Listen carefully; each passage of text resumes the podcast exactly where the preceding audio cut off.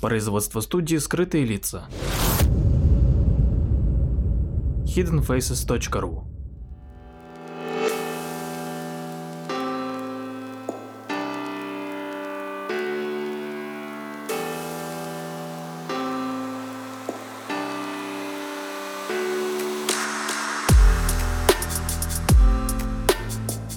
Здравствуйте, дорогие слушатели. С вами Владимир Марковский и очередной выпуск передачи «Прожектор восприятия». Сегодня поговорим, опять же, о восприятии, о восприятии времени. Мы часто слышим, э, как э, люди среднего возраста или пожилые люди говорят, где же время, куда ушло время.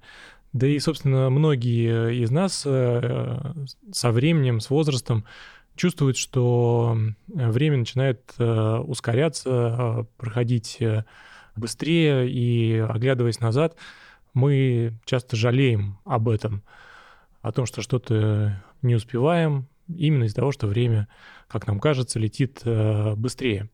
Ну и, конечно же, ученые пытаются посмотреть в эту проблему глубже, и совершенно очевидно, что это больше психологическая проблема, и, например, в 2005 году психологи Марк Уитман и Сандра э, Ленхов э, из Мюнхенского университета Людвига Максимилиана поставили исследование, в котором приняли участие 499 человек в возрасте от 14 до 94 э, лет. Как раз-таки с целью выяснить, с какой скоростью, по мнению участников, движется время. Их просили оценить э, эту скорость э, от очень медленно до очень быстро. И результаты были такие, что в случае более коротких промежутков времени, например, недели, месяца или даже года, восприятие времени не особо изменялось. Испытуемым не казалось, что время ускоряется с возрастом. По мнению большинства участников, часы тикали просто быстро.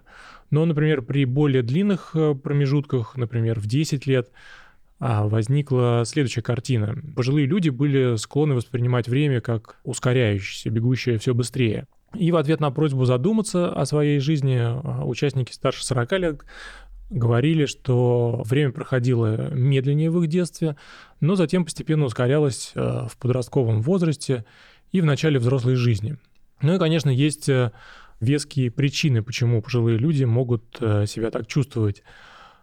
Когда речь заходит о том, как мы воспринимаем время, а, люди оценивают длину события э, с двух очень э, разных точек зрения.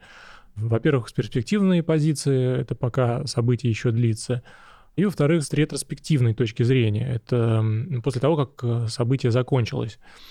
Ну и кроме того, наш опыт восприятия времени меняется вместе с нашими поступками, мыслями или чувствами в какой-то момент времени. Ну, например, на самом деле, когда мы веселимся, время, как нам кажется, летит.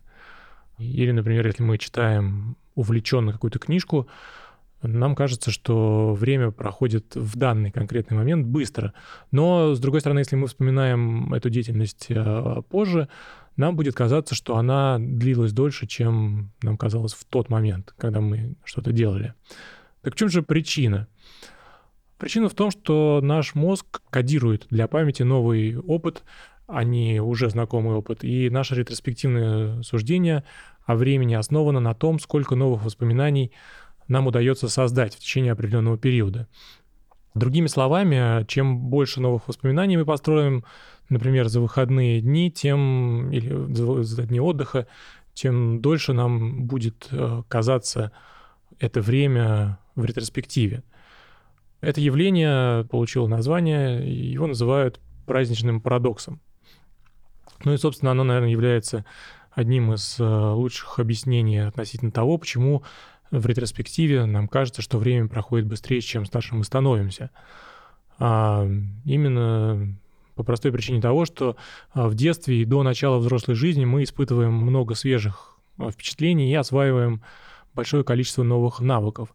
А во взрослом возрасте наша жизнь становится все более рутинной, а, и мы испытываем меньше незнакомых моментов.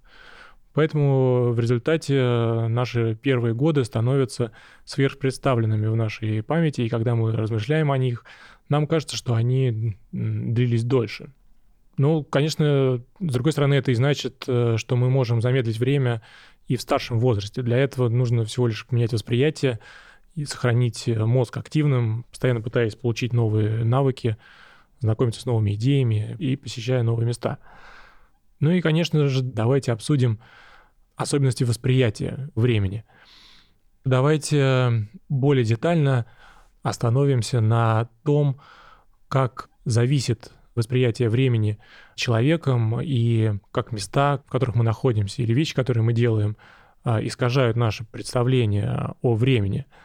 Например, если кто-то говорит о каком-то событии, что, не знаю, там, например, следующая встреча была перенесена на два дня вперед, то тут возможны различные представления о том, куда именно а, было перенесено событие в зависимости от а, личностных отношений человека со временем.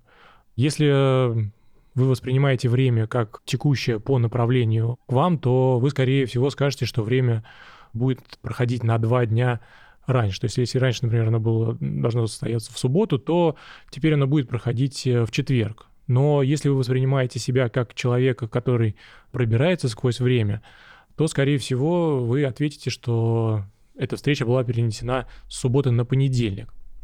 Но это еще не единственный парадокс, потому что то, как вы относитесь ко времени, зависит от того, что вы делаете в данный момент. Например, если вы стоите в середине поезда, который едет, то, э, скорее всего, вы используете метафору движущегося времени и скажете, что а, в четверг. Но если вы уже сходите с поезда, то, вероятнее всего, вы решите, что встреча состоится в понедельник.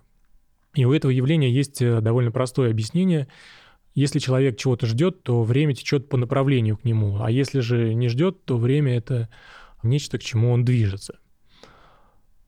Другой способ влияния пространства на наши мысли э, и на наше восприятие о времени появляется тогда, когда мы путешествуем по незнакомой территории.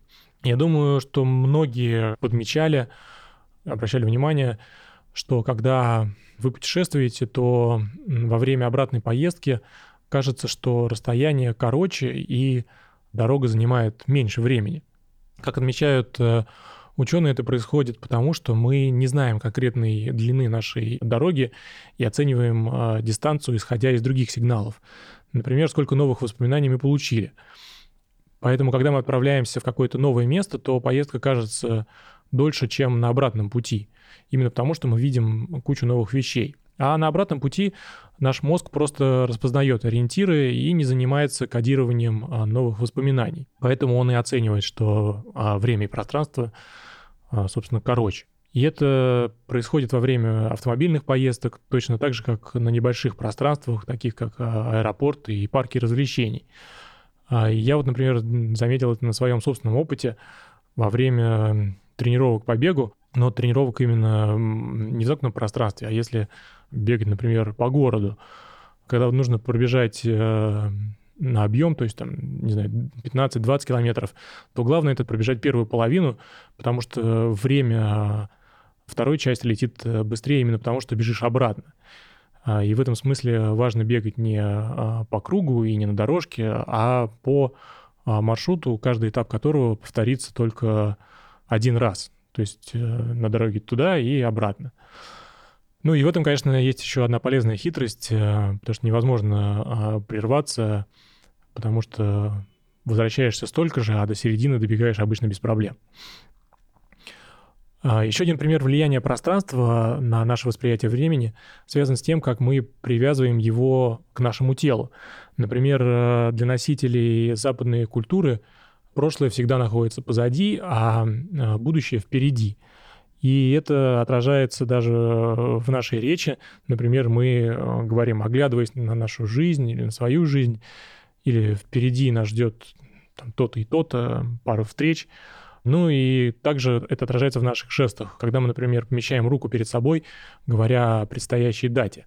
Но на Земле есть э, некоторые другие культуры, в которых думают о прошлом как о чем-то, что находится впереди. А, например, э, носители языка Аймара и Зант а, делают жест вперед, когда речь идет о прошлом. Но больше всего поражает тот факт, что все, независимо от того, к какой культуре они принадлежат, думают о будущем как о где-то. То есть люди говорят о времени и жестикулируют в разговоре о нем, как если бы оно находилось в пространстве.